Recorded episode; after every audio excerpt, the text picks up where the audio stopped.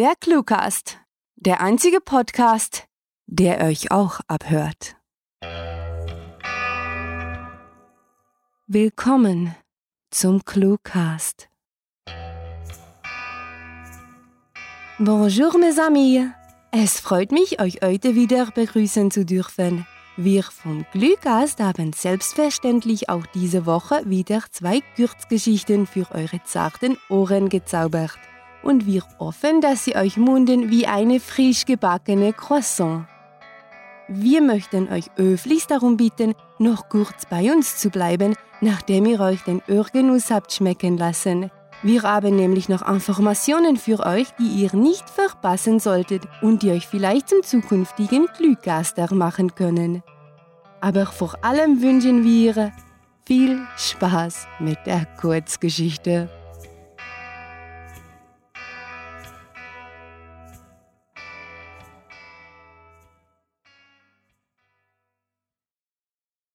Inkubus, der Dämon in meinem Bett. Ich wache auf und ich falle, falle ins Nichts. Doch die wohl bekannte Sensation des abrupten Aufwachens weicht bald der ungewissen Ahnung, von einer fremden Präsenz gefesselt zu sein. Panik ergreift meinen Körper, doch während Adrenalin mit der Geschwindigkeit von explodierendem Kerosin durch meine Arterien rauscht, bleibt mir jede Bewegung verwehrt. In meinen Gedanken schreie ich so laut, dass meine Lungen zu bersten drohen, und ich winde mich verzweifelt, doch nichts von alledem berührt meinen Leib. Er bleibt erstarrt. Langsam, quälend langsam bin ich in der Lage, meine Lider zu öffnen. Doch nur die rot leuchtenden Ziffern meines Digitalweckers erinnern meine Pupillen an das Licht. Sie brennen sich in meine Netzhaut und lassen die Dunkelheit absurd und grenzenlos scheinen. Es ist Viertel nach drei und ich bin in meinem unverändert wirkenden Schlafzimmer aufgewacht.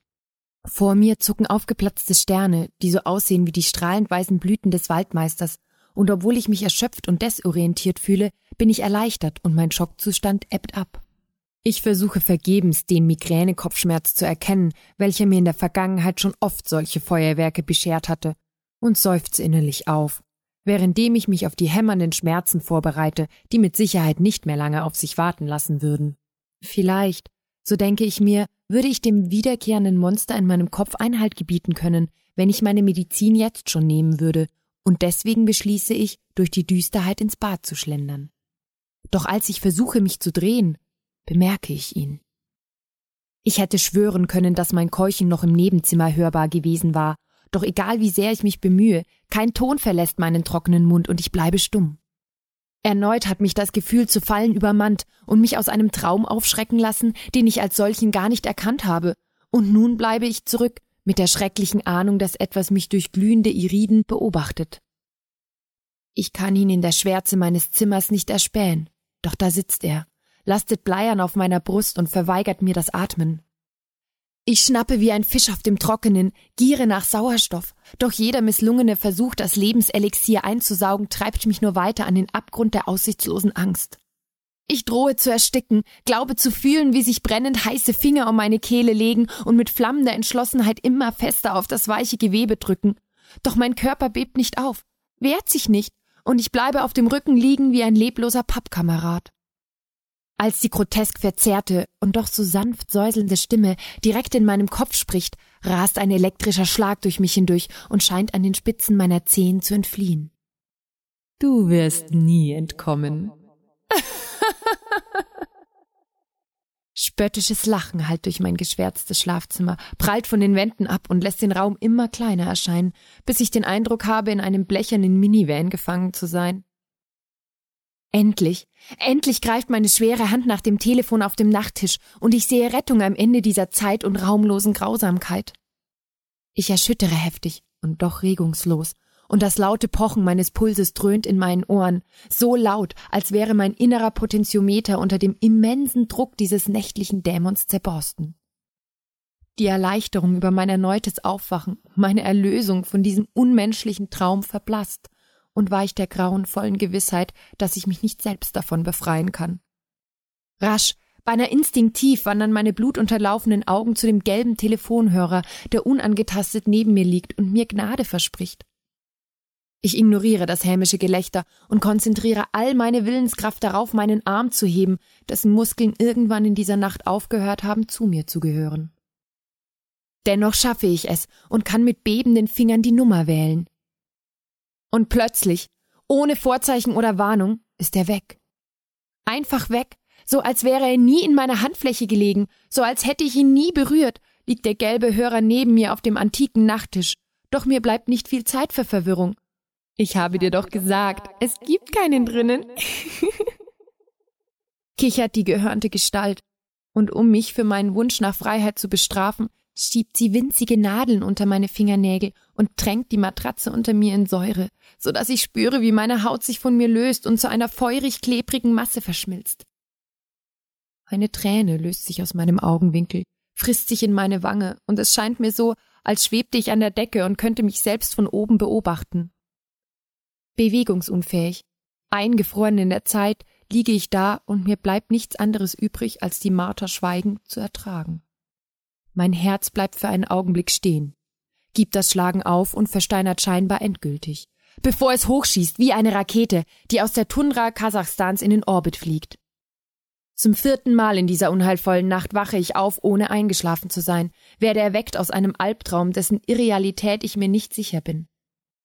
Der Gedanke an das Telefon schießt durch meinen Kopf, und diesmal beginne ich ohne Verzögerung damit, mich auf meinen linken Arm zu fokussieren, welcher wie ein totes Anhängsel neben mir liegt. Beweg dich, komm schon, beweg dich, wiederhole ich mein Mantra immer zu, währenddem das Gewicht auf meinem Brustkorb mir das Gefühl gibt, in meinem eigenen Bett zu ertrinken. Ich kann es nicht gut erkennen, doch da war ein feines Zucken, das meinen Finger durchfährt, und getrieben von dieser scheinbaren Unwahrscheinlichkeit kann ich den Hörer fassen.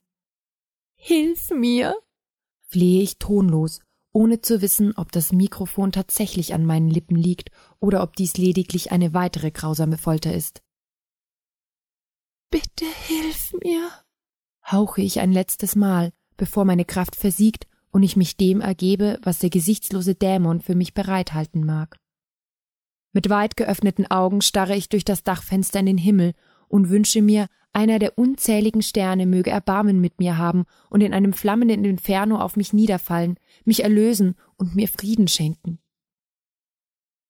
Die Nadeln bohren sich tiefer in mein rosafarbenes Fleisch, immer weiter, bis sie kreisend das Mark aus meinen Knochen lösen und für mich nichts mehr außer Schmerz existiert. Meine Sicht beginnt zu flackern, wird dumpf und abgehakt währenddem der schallende Jubel des Inkubus meinen Verstand vereinnahmt und ich irgendwo dazwischen zu verschwinden drohe. Durch meine Stroboskopvision hindurch sehe ich, wie ein blasser Lichtstrahl durch meine Zimmertür fällt und sich eine vage Gestalt hindurchschiebt. Sie trägt geschwungene Hörner und ihre üppigen Fledermausflügel stehen aufrecht, währenddem sie mit großen Schritten auf mich zumarschiert und sich neben mir hinsetzt. Ich kann wie durch Watte hören, dass sie meinen Namen ruft, immer und immer wieder und als sie sich zu mir herunterbeugt, glaube ich letztendlich in erlösende Ohnmacht zu fallen. Doch plötzlich werde ich von gleißend hellem Licht geblendet und versuche vergebens panisch einzuatmen, als ich die entsetzlich entstellte Fratze des Wesens über mir erblicke. Mein Verstand will kämpfen, sich dem nahenden Ende verweigern, doch mein Körper wartet gleichmütig und bewegungslos darauf, seine Existenz endgültig zu verlieren, als die Kreatur ihre Hand nach mir ausstreckt und ihren fauligen Mund öffnet.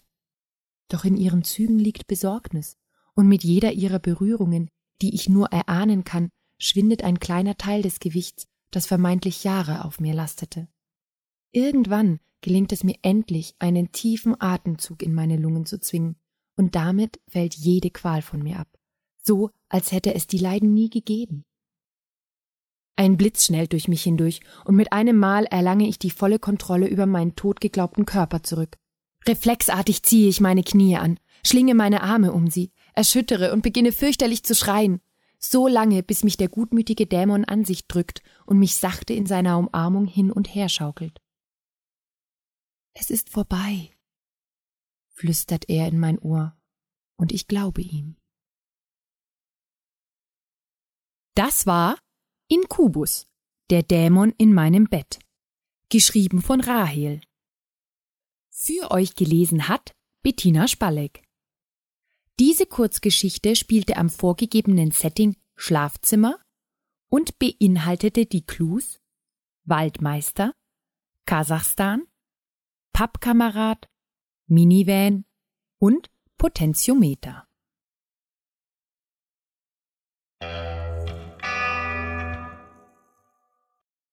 Salut, c'est moi, Raël. Schon faszinierend, welchen Blödsinn man anstellen kann, wenn man in der Schule jahrelang mit Französisch gefoltert worden ist.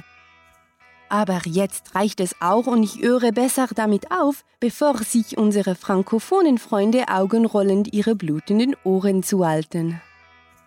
So, gibt es denn jemanden in der Klasse, der nicht weiß, was Clue-Writing ist? Ja? Du da hinten? Lass mich raten, du hast bei der vorherigen Lektion nicht aufgepasst. Also gut, ich erkläre es nochmal, aber wehe du kritzelst wieder nur rum. Clue Writing ist ein Literaturprojekt, das das Internet unsicher macht. Die beiden Autorinnen verfassen zwei Kurzgeschichten pro Woche, die entweder einen vorgegebenen Titel tragen oder die nach genauso vorgegebenen Stichworten geschrieben werden. Dabei sind nunmehr 300 Geschichten aus allen möglichen Genres entstanden, die immer, überall und selbstverständlich auch kostenlos abgerufen werden können. Clue Writing ist Literatur in kleinen Happen und vertreibt die Langeweile aus jeder noch so öden Wartepause. Wir hamstern das Projekt jedoch nicht bloß für uns selbst, sondern teilen es gerne mit der ganzen Klasse. Wer bei ClueWriting mitmachen möchte, ist herzlichst eingeladen, als Gastautor, Cluegeber, Interviewpartner oder Sprecher aufzutreten. Man muss nur die Hand heben und sich melden. Und für alle, die dem Schreiben nicht abgeneigt sind, findet noch bis Ende Sommer ein Literaturwettbewerb statt. Verfasst eine Kurzgeschichte mit dem Titel Kurz und werdet in einer E-Book-Anthologie veröffentlicht.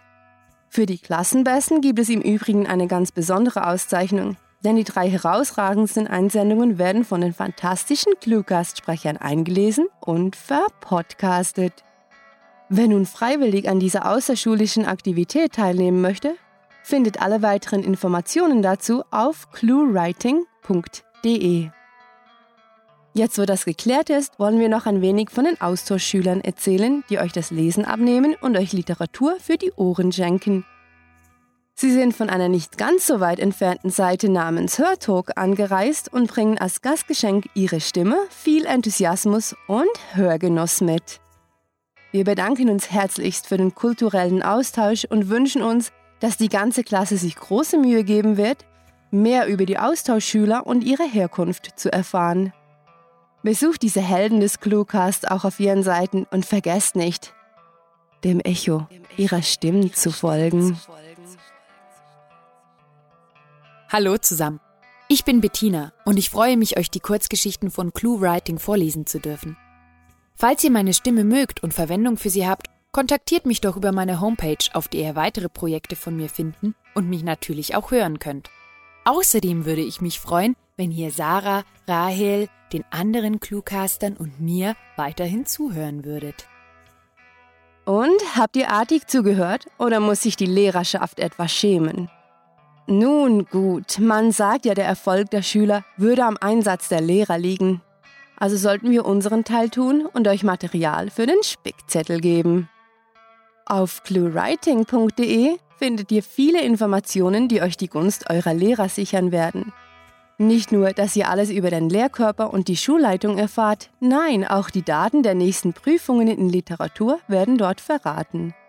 Wer dann seine Hausaufgaben gemacht hat, darf in den Pausenhof und sich dort mit unzähligen Kurzgeschichten vergnügen.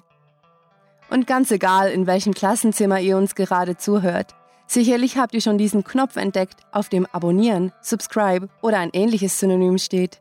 Ihr ahnt vermutlich bereits, was jetzt eure Aufgabe ist. Wir sind übrigens so hoch edukativ, dass wir euch auch in der Pause nicht in Ruhe lassen, wenn ihr euch in den sozialen Medien bewegt.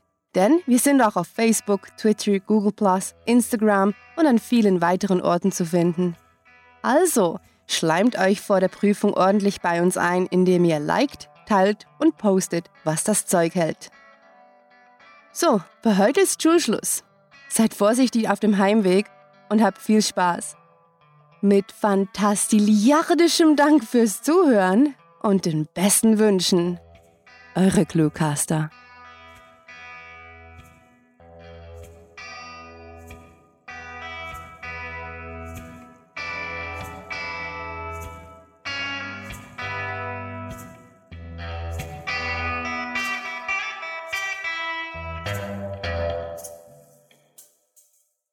Heute präsentieren wir euch eine Auswahl von schönen Worten der deutschen Sprache.